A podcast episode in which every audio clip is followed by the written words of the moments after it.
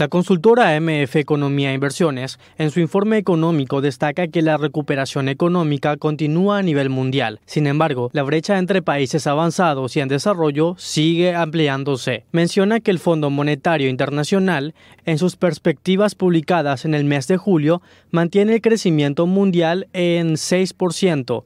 Sin embargo, la composición ha variado. El FMI espera que América Latina crezca un 5,8% este año, después de una fuerte caída en 2020. Solo se proyecta una recuperación leve y de manera desigual después que en 2020 la economía regional se hundiera un 7%. Las grandes economías de Latinoamérica, Brasil, México y Argentina crecerán este año el 5,3%, el 6,3% y el 6,4% respectivamente, una mejora para los tres países con respecto a las proyecciones del mes de abril. El FMI advierte que las perspectivas a largo plazo siguen dependiendo de la trayectoria de la pandemia, incluso en aquellos países que se han bajado las tasas de contagio, que la circulación del virus continúa en otros países. Las perspectivas de las economías de mercados emergentes y en desarrollo para el 2021 se han revisado a la baja, especialmente para las economías emergentes de Asia, donde las perspectivas son del 6,3%